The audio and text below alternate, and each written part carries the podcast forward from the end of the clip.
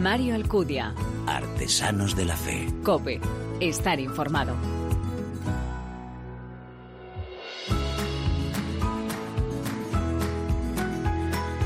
Muy buenas, ¿qué tal? Bienvenido a Artesanos de la Fe, de nuestra segunda temporada ya aquí en cope.es, en el que te ofrecemos cada 15 días esa mirada diferente a la vida desde la fe. Un espacio donde se da la mano el testimonio, la lectura y la música, esos elementos esenciales en esa imagen de la iglesia joven a la que nos convoca el Papa, capaz de dar testimonio con el corazón, con la palabra y con las manos. Este mes de octubre, en el que hemos celebrado el mes misionero extraordinario, Francisco nos recuerda la necesidad de un nuevo impulso en la actividad misionera de la Iglesia, asumiendo el desafío de llegar a las periferias, a esos ambientes aún ajenos al Evangelio. La misión no es un deber o una obligación, sino una feliz plenitud que desborda de nuestro bautismo, de nuestra vida en Cristo y que no podemos sino compartir. Cada uno de nosotros es una misión en el mundo, porque bien sabemos que el tesoro de la fe no lo hemos recibido para guardarlo, sino para que transforme nuestra vida y sea una luz que brille en el mundo. Dios tiene una misión para cada uno de nosotros. Nuestro camino de santidad consiste precisamente en descubrir qué es lo que nos pide el Señor. Cualquier vocación es por naturaleza misionera, porque si se vive santamente se convierte en sal de la tierra y en luz del mundo. Nos llama el Señor a seguirle con valentía, con fidelidad. Nos ha concedido el gran don de elegirnos como discípulos suyos. Nos envía a proclamarlo y pide que lo hagamos con la palabra y el testimonio de nuestra vida en lo cotidiano, como cada uno de nuestros tres invitados que nos acompañan en cada programa. ¿Quieres conocerles, verdad? ¿Nos acompañas? Gracias por elegirnos, descargarnos y escucharnos.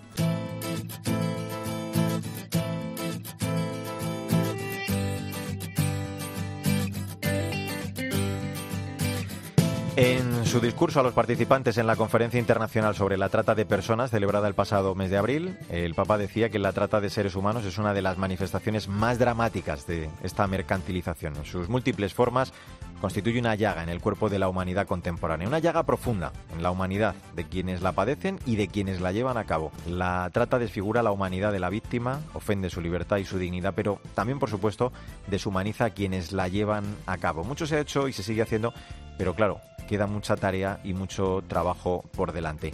Sandra Madrid, ¿cómo estás? Hola Mario, la trata, decía el Papa en ese mensaje, constituye una violación injustificable de la libertad y la dignidad de las víctimas, que debe ser considerado un crimen de lesa humanidad. Daba a Francisco gracias a todas esas personas, instituciones e iniciativas que trabajan para prevenir el tráfico, proteger a las víctimas y perseguir a los culpables. Bueno, y entre esas instituciones precisamente se encuentra de la que vamos a hablar hoy, la comunidad religiosa de las auxiliares del Buen Pastor Villa Teresita, una pequeña fraternidad de vida consagrada fundada en 1942. Sí, las conocen familiarmente por Villa Teresita, un hogar de esperanza donde vivir con sencillez de la mano de Santa Teresita del Niño Jesús, la espiritualidad de la confianza, la pequeñez y el abandono en Dios. Su fundadora es Isabel Garballo, nació en 1905 en Pamplona, desde muy joven eh, se siente llamada a salir de su comodidad y ponerse al servicio de los últimos, de los excluidos Isabel, pues que abre una relación de amistad con mujeres y fue trazando lo que sería que el primer hogar Villa Teresita.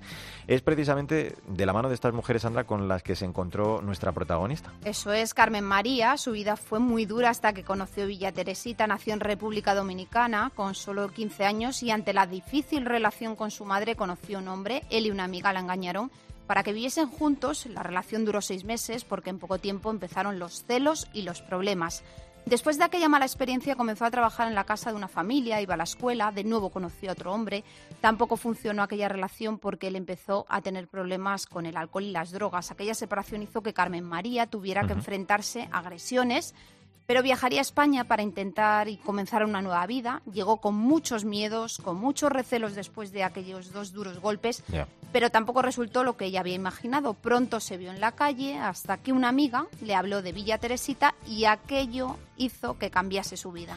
Carmen María, muchas gracias por atender la llamada de este Artesanos de la Fe. ¿Cómo estás? Bien, gracias. Me, da la sensación, por lo que contaba Sandra, que el primer ejercicio que tuvieron que hacer contigo en Villa Teresita y que desde luego consiguieron es que en aquella acogida encontraras el cariño y la autoestima que supongo habías perdido ¿no? en aquellos duros acontecimientos que relatábamos. Sí, así fue. ¿Cómo cambió tu vida al conocer Villa Teresita? ¿Qué supuso el descubrir a estas mujeres en, en tu vida, Carmen María? Bueno, al conocer Villa Teresita mi vida volvió a tener a tener una nueva ilusión, ya que ya la había perdido por todo lo sucedido anterior.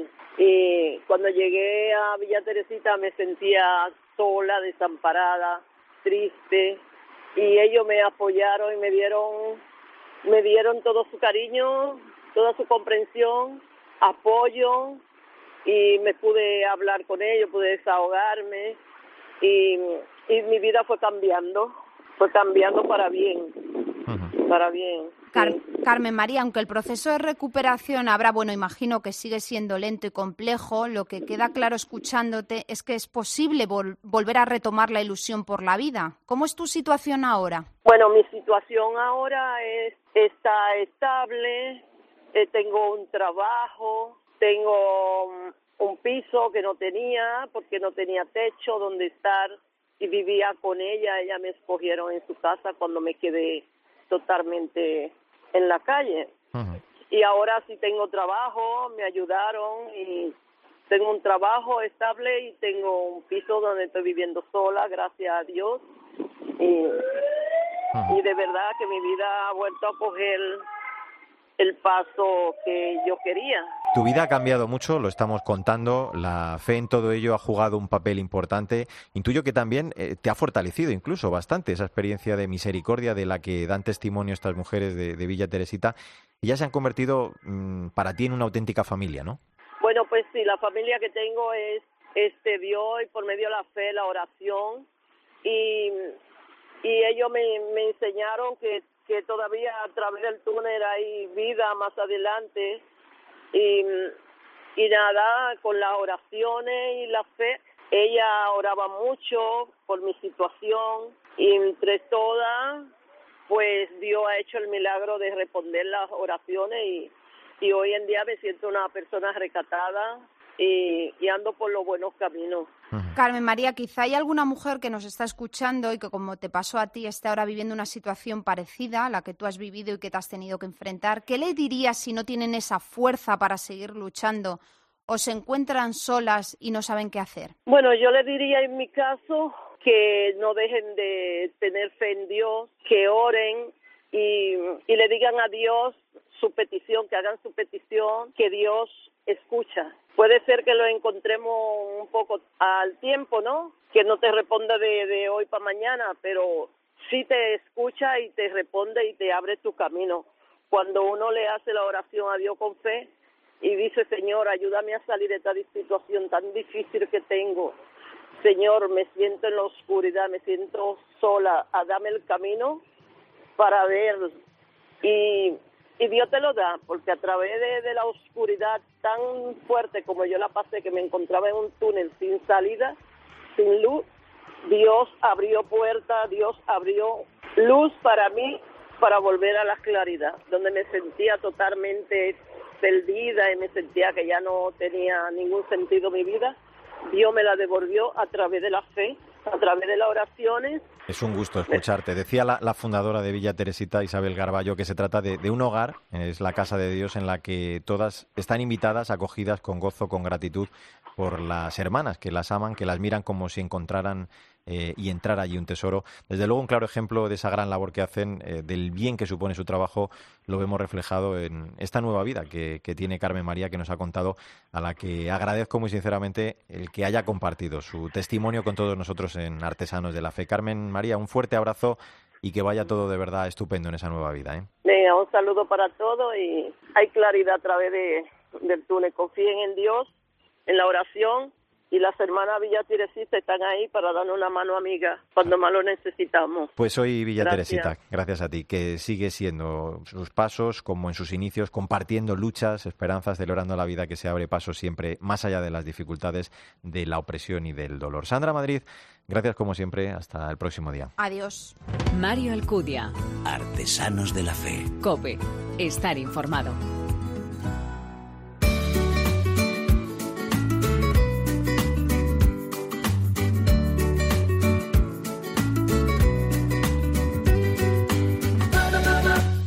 Loado seas, mi Señor, por la hermana luna y las estrellas, en el cielo las has formado, luminosas y preciosas y bellas. Loado seas, mi Señor, por el hermano viento y por el aire y el nublado y el sereno y todo tiempo, por el cual a tus criaturas sustento. Podríamos seguir con esta oración, seguro que has adivinado ya sobre quién va el libro del que vamos a hablar en los próximos minutos. Antes, además de acabar su mes, el santo quizá sobre el que más se haya escrito. La biografía que, traemos pretende acercarse al personaje y descubrir a la persona, reconocer que lo que Dios hizo con Francisco de Asís en el siglo XIII lo puede hacer hoy con cada uno de nosotros. Ante la iglesia rica y opulenta del medievo, él es el santo de los pobres. Frente a la competitividad apuesta por la fraternidad. A pesar de que han pasado muchos siglos, su figura sigue siendo plenamente actual y así lo ha reflejado Luis Esteban Larra en el libro Francisco de Asís, El santo que todo lo hermana. Cristina Rodríguez Duque, ¿cómo estás? ¿Qué tal, Mario? Efectivamente, su figura y sobre todo lo que impulsó en su tiempo sigue siendo plenamente actual. El encargado de esta biografía es Luis Esteban Larra Lomas, franciscano conventual y periodista, licenciado en Teología Dogmática Fundamental por la Universidad Pontificia de Comillas y en Ciencias de la Información por la Complutense de Madrid. Dirige la revista Antena Conventual y desarrolla su labor en la Iglesia Conventual San Francisco de Asís, precisamente en Barcelona. Entre sus publicaciones destacan Un fraile vestido de cardenal sobre Monseñor Carlos Amigo y Por mí por el Evangelio en torno a la vida consagrada. Pues ah, amigo Luis Esteban, es un placer tenerte con nosotros en Artesanos de la Fe. ¿Cómo estás? Paz y bien. Paz y bien, el placer es mío, Mario y Cristina. Muchísimas gracias por llamarme. Oye, ¿cómo se enfrenta Luis Esteban, eh, uno siendo además franciscano, a la biografía de un santo tan grande como este, sin resultar repetitivo y además tratando de aportar un encuadre diferente? Pues mira, Mario, primero de todo con temor y temblor, porque, a ver, siempre que uno escribe sobre alguien, la biografía de alguien, pues lógicamente eh, tiene que hacerlo con respeto, ¿no? Y con investigación, con, con datos. Pero en el caso de, San Francisco, que es mi santo fundador y además, pues, este hombre tan universal para la sociedad y para la Iglesia, escribir sobre él, sobre su biografía o sobre su agiografía, mejor dicho, comentaremos mm. esto si quieres más adelante, pues claro, eh, eh, es con temor y temblor porque de pronto te conviertes en, portavoz o en altavoz de, su vida, ¿no? Y, y, uno dice, ¿quién soy yo, aunque sea franciscano conventual desde hace ya pues más de 25 años, ¿no? ¿Quién soy yo para convertirme no sé si en portavoz o quizá en altavoz de su vida, pues con temor y ejemplo, pero en cualquier caso me ha arriesgado porque yo creo que precisamente tantos años de vida franciscana pues avalan, entre comillas, el que tenga que dar razón de, aquel que pues inspira mi, forma de, vivir, eh, desde luego muy modestamente, no tan, tan santamente como él, muy pecador, pero al mismo tiempo muy agradecido por el santo que tengo como modelo y protector. San Francisco, tal y como se refleja en el libro, cambia de forma de vida rápidamente. No tiene nada que ver un antes y un después, como muchos conversos hoy, que además se tienen que enfrentar pues a sus padres, amigos, a gente que tienen alrededor que no les entienden. ¿Cómo fue la salida de la vida anterior y la apuesta por los pobres, los leprosos, los que nadie quería? Sí, eh, correcto. Has dicho una, una palabra muy buena.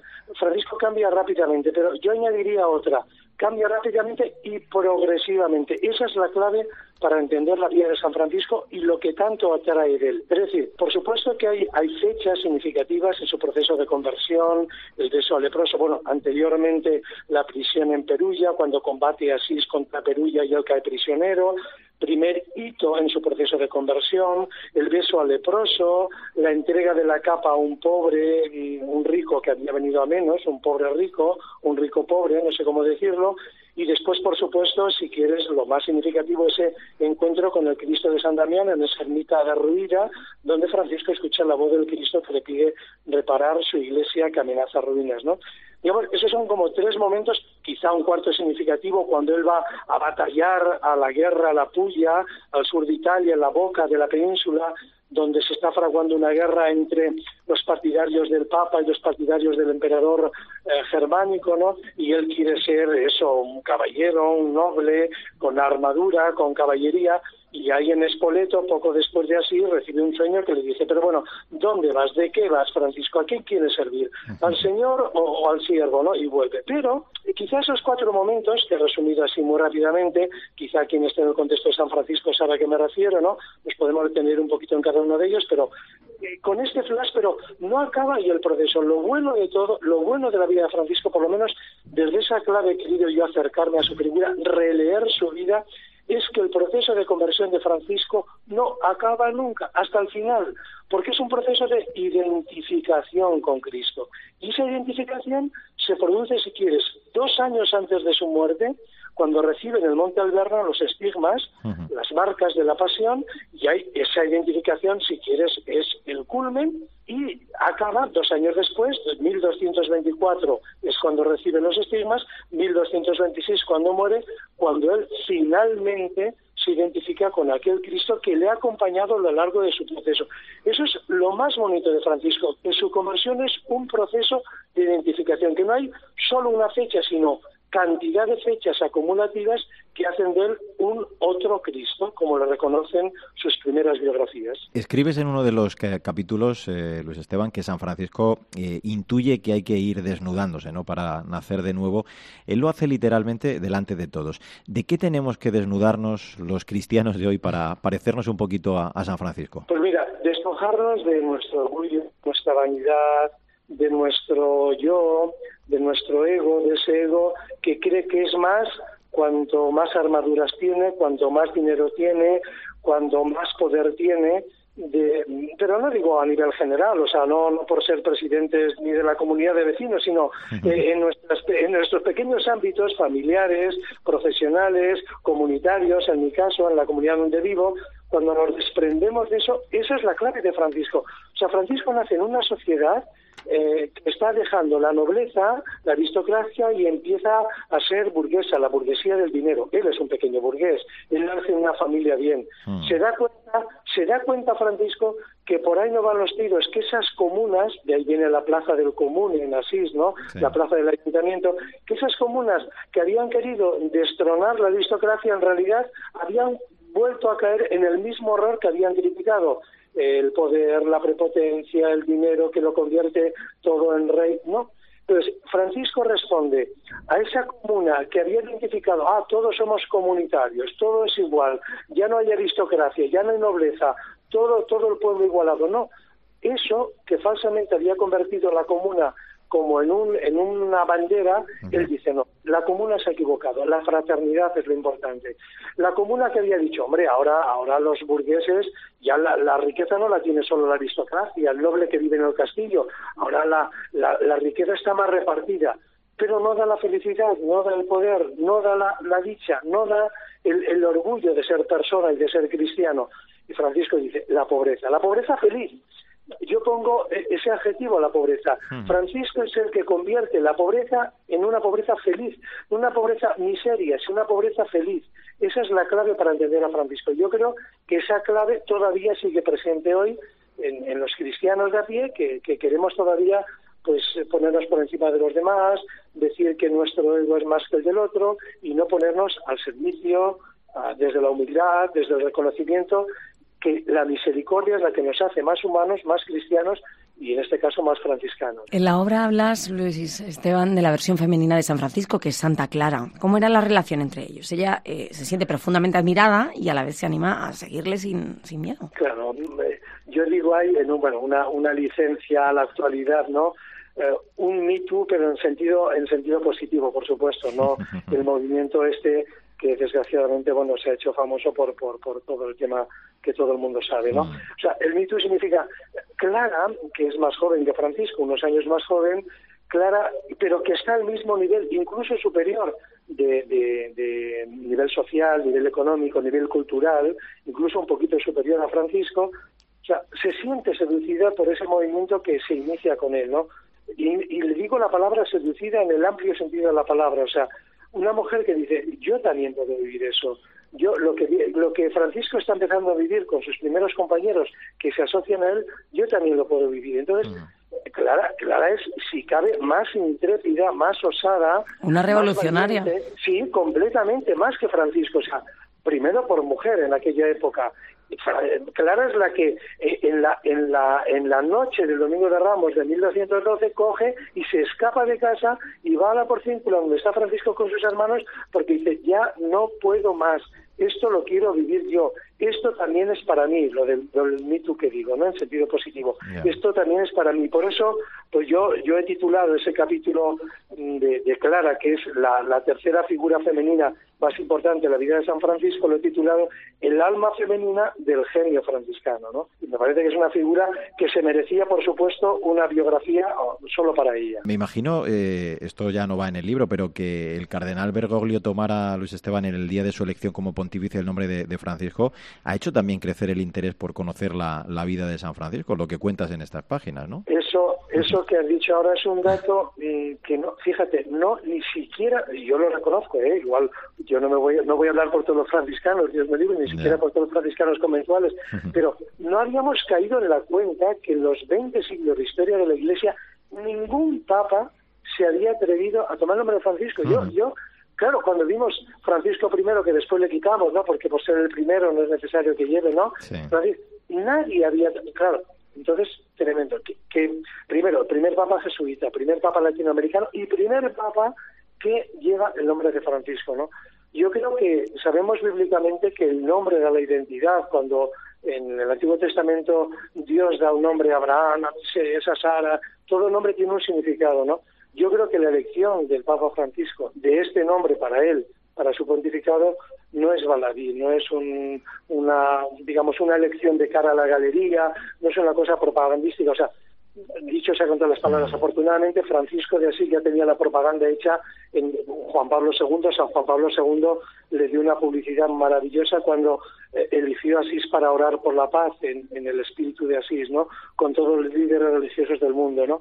Pero que este Papa haya tomado el nombre de Francisco no es una cosa, no es, no es un añadido epidérmico, ¿no? sino que va con su carácter, con su modo de ser, con su espontaneidad, con su amor a la pobreza, con su sencillez, con su simplicidad, con su ir a las fuentes, con ir sobre todo al Evangelio, yo creo que esa es la clave de Francisco. O sea, a Francisco le seduce el Evangelio porque detrás del Evangelio, detrás de cada palabra del Evangelio, hay lógicamente una persona, que es la persona de Jesús, ¿no? Y yo creo que, salvando las distancias temporales y lógicamente de, identidad, pues ese, ese cariño de Francisco de Asís por el Evangelio es el que tiene el Papa Francisco por el Evangelio y al que nos, nos está invitando a todos los cristianos a ir a las fuentes, a ir al origen, a ir al amor primero que es Jesús y su buena noticia. Yo creo que merece mucho la pena este libro del que hemos hablado y lo mejor, Cristina, es recordar el título, ¿ya? San Francisco, el santo que todo lo hermana, de la editorial San Pablo, escrito por Luis Esteban Larra. Ha sido un placer volver a reencontrarnos, Luis Esteban Larra, gracias a San Francisco. Merece mucho la pena eh, el libro, como decimos, para conocer al santo de Asís un poco más de cerca y ver cómo el legado franciscano sigue más que vivo en el siglo XXI. Muchísimas gracias, Luis Esteban. Un abrazo muy fuerte. ¿eh? Gracias a ti, Mario. Sabes que la COPE, tanto en el estudio como el podcast en el aire, sigue siendo mi casa. Un abrazo. claro que sí, esta es tu casa. Loado sea tu buen gusto, Cristina Rodríguez Luque, eh, a la hora de seleccionar cada programa los mejores libros gracias y hasta el próximo día. Así bien, Mario, nos vemos pronto. hasta la próxima.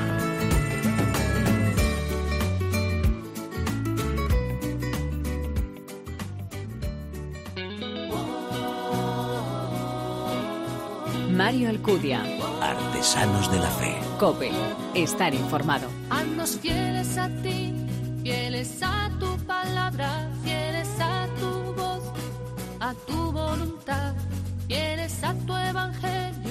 la buena noticia, haznos fieles como eres tú. Haznos fieles a ti, fieles a tu palabra, fieles a tu voz, a tu voluntad.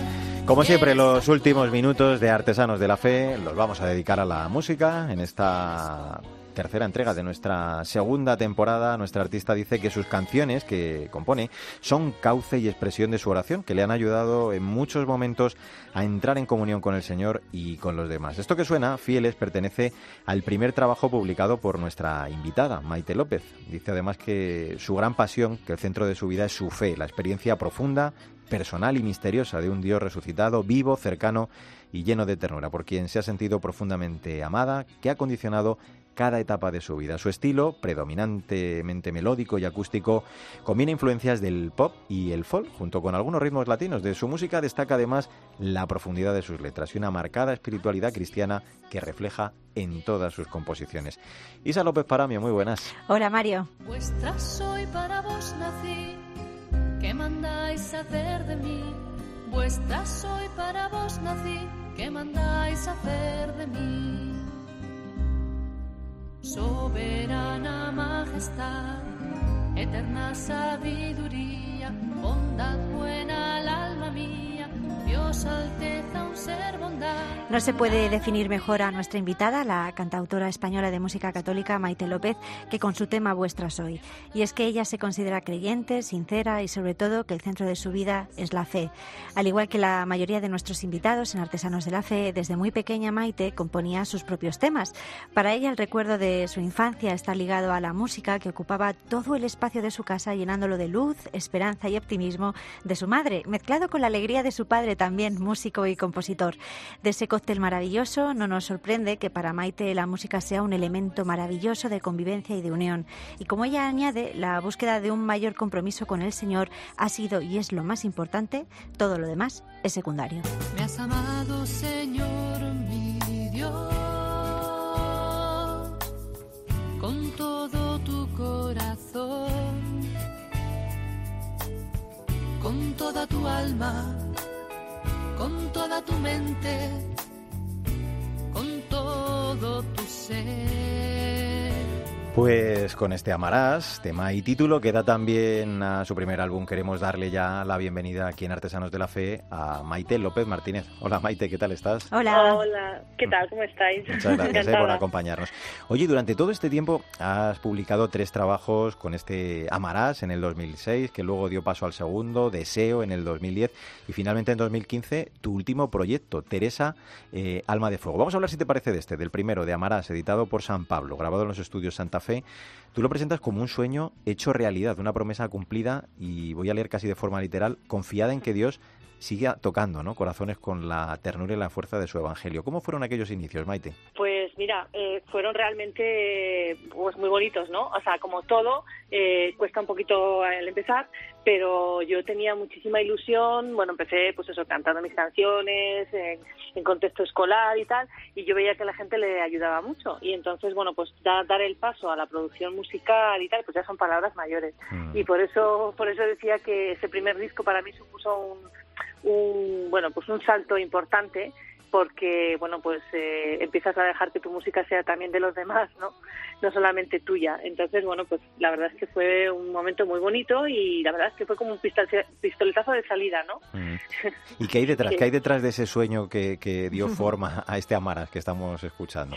Bueno, pues eh, mira, en esa en ese primer álbum pues concentré como, bueno, yo me inspiro mucho, como todos mis compañeros, en el- la Biblia, ¿no? En el Evangelio sobre todo. Entonces fue como, eh, como centrado en lo fundamental. Pues amarás es el mandamiento principal y entonces pues ahí, pues eso, he metido, he puesto temas que son para mí pues muy importantes, ¿no? Quizá el más significativo, el más importante de todos es eh, Amando hasta el extremo Ujú. que, que es mi tema más popular y desde entonces se ha hecho muy muy conocido en muchos contextos y ha tocado a muchos corazones, ¿no? Entonces, bueno, yo estoy muy agradecida al Señor y también a la acogida de la, de la gente, ¿no?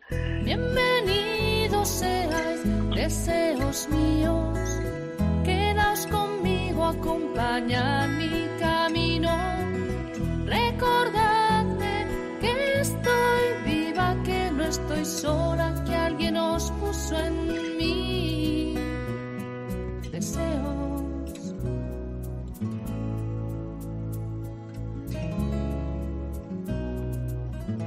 El segundo disco, Deseos, fue autoproducido. En él diste un giro más acústico, dejando los arreglos en manos del gran Juan Cerro.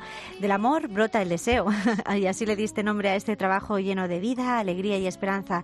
Comentas, Maite, que Dios no es fruto de nuestros deseos, ni se identifica con ellos, pero sí los utiliza para comunicarse con nosotros, para dar plenitud a nuestra vida.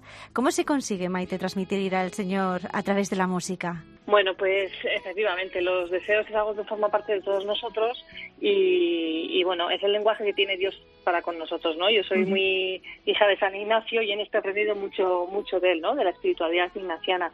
Y entonces, eh, bueno, pues la verdad es que eh, uno, por lo menos en mi caso, intento hacerlo con sencillez, ¿no? Para mí las canciones, yo me cojo la guitarra y me siento a rezar y lo que estáis escuchando mm. es, es lo que a mí me brota, ¿no? Entonces luego es muy bonito comprobar que, que, bueno, pues que los deseos que yo tengo, que Dios pone en mí, es que también los pone en otros, ¿no? Y entonces en esa confluencia de, anda, pues esto yo también lo siento, esto también lo experimento, esto también lo quiero yo pedir al Señor, pues ahí es donde se da la comunión con la gente, ¿no? Y, después, ya te digo, muy, muy bonito y muy de agradecer. Andariega de Dios, caminar, hablas de un agua que calma la sed, sabia mujer de pluma, rueca y camino, entre pucheros hayas a Dios.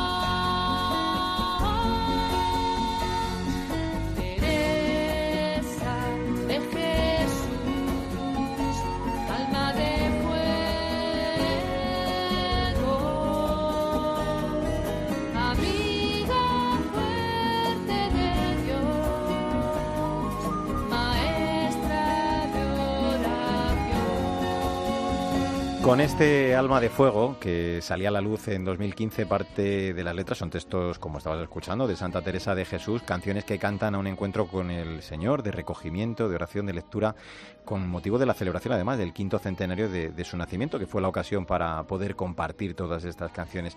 Pero dinos, Maite, ¿por qué la imagen de, Santa Teresa de Jesús, además, claro, de que ya tu nombre rinde homenaje a nuestra gran mística abulense, ¿qué tiene de especial para ti ella? Bueno, tiene, tiene mucho de especial, ¿no? O sea, la verdad es que tenemos nosotros los cristianos, los católicos, una suerte enorme de tener testigos en la fe pues que nos han precedido, ¿no? Y que, y que bueno, pues que siguen, hay personas como Santa Teresa que, marcaron su, su, tiempo, ¿no? Y que después nos han marcado a muchos después, ¿no? Los que venimos después. Entonces, eh, esta mujer para mí, yo la descubrí precisamente, sobre todo en el centenario, porque bueno, mi marido es muy fan de, muy fan de ella y muy, muy admirador y muy estudioso. Y entonces ella la conocía muy a fondo y entonces eh, para mí el centenario fue una ocasión para acercarme a ella, ¿no? Y, y entonces, bueno, me pareció que el mejor homenaje que yo podía hacer a esta mujer era ofrecer parte de su, vamos, sus textos. De hecho, esta canción que hemos escuchado es la única que tiene textos míos, ¿no? Un himno a, la santa. Los demás son todo poemas de ella. Entonces, eh, me parecía que lo mejor que podía hacer era que la gente se pueda encontrar con, con esta gran mujer enamorada, apasionada y, y bueno, entregada, ¿no? Así que nada, fue la verdad es que un gran descubrimiento y desde entonces me acompaña, bueno, más de cerca todavía, ¿no? Sobredosis de ternura sanando las heridas, iluminándome la vida, haciendo más fuertes los lazos, dando sentido al dolor, llenándome de alegría pues iluminando nuestras vidas, sanando las heridas con sobredosis de ternura, título del tema que estamos escuchando del disco Deseos. Te pregunto ya, Maite, por la importancia que tiene la música católica dirigida a los más jóvenes o a los que quienes trabajan con ellos. Sabemos que estás familiarizada y que estás también trabajando muy de cerca impartiendo formación a monitores, catequesis, grupos de fe, acompañamiento vocacional. ¿Qué crees que es necesario para que un cantante católico pueda saber bien transmitir el amor de Dios, Maite? Yo creo que para que un cantante católico pueda transmitir el amor de Dios, no es una pregunta un poco tal, pero para mí... Para Complicada. Eh, no, bueno, sí, pero eh, mira, para mí una, una cuestión fundamental, fundamental es la humildad. Mm. O sea, para mí es, es la clave. Es decir, eh, nosotros eh, tenemos este bueno pues este don o esta capacidad y otros tienen otros ¿no? entonces no porque nosotros cantemos o seamos compositores somos mejores o peores que otros no puede ser que tengamos en algunos momentos pues eh, seamos una persona un poco más pública o más conocida pero eso no te hace ni mejor ni peor no entonces saber situarte eh, creo que eso es muy importante. O sea, entonces, cuando la gente bueno percibe que te sientes uno más, uno de ellos, pues también el mensaje llega de otra de otra manera, ¿no? Entonces, yo creo que eso es fundamental, ¿no? y luego por otra parte pues también eh, pues tener humildad sencillez también para para no callarte y no guardarte el don que tienes ¿Y qué te inspira para, para componer todos los temas? Pues mira, lo, lo que me inspira, sobre todo me inspira la palabra de Dios, ¿no? El Evangelio. Sea, dentro de la palabra de Dios pues está el Antiguo Testamento, tengo algún salmo, eh, bueno, pero básicamente es el Evangelio, o sea, es el, el mensaje de Jesús, eh, los textos del Evangelio, las parábolas, o sea, el Evangelio básicamente. Y luego otra fuente de, inspiración pues es la vida, ¿no? La vida, las relaciones, las situaciones que vas viviendo, las, eh, pues eso, eh, mi trabajo, en, yo trabajo en pastoral, ¿no? Con, en colegio, la, lo que vas viendo, el mundo que te, que te cuestiona, ¿no? O sea, la realidad te cuestiona y ahí está, pues, Dios en ello. Ave María, Ave María, Ave María.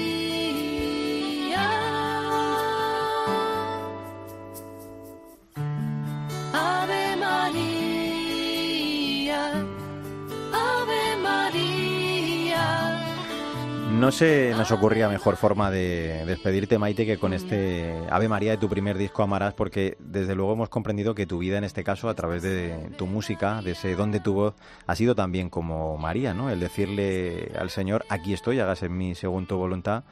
Así que, Maite López, ha sido la verdad un placer el charlar contigo este ratito y conocerte mejor. Te agradecemos muchísimo que hayas atendido ¿eh? la llamada de Artesanos de la Fe y que sigas con esa preciosa tarea adelante. Un abrazo muy grande. Un beso. Muchas gracias. Gracias a vosotros. Adiós. Y a ti también, Isa López Paramio, que ha sido un placer una vez más. Hasta la próxima. Hasta pronto, Mario. El pasado 13 de octubre, en la canonización de los beatos John Henry Newman, Josefina Banini, María Teresa Chiramel, Dulce López y Margarita Beis, decía el Papa que necesitamos ser sanados de la falta de confianza en nosotros mismos, en la vida, en el futuro, ser sanados de tantos miedos, de los vicios que nos esclavizan, de las cerrazones, de las dependencias, de los apegos. Somos purificados en el camino de la vida, un camino que a menudo es en su vida, porque, claro, conduce hacia lo alto. La fe requiere un camino, una salida, hace milagros si salimos de nuestras certezas acomodadas, si dejamos nuestros puertos seguros, nuestros nidos confortables, ahí es ahí cuando la fe aumenta con el don y crece con el riesgo, avanza cuando vamos equipados de la confianza en Dios. Una vez más, nuestros tres invitados, creo yo, nos han dado buena muestra de ello con su testimonio. Como siempre te digo, no olvides que el arte de la vida es el camino que debe conducirnos a Dios. Te espero en nuestro próximo programa. Yo me siento tan frágil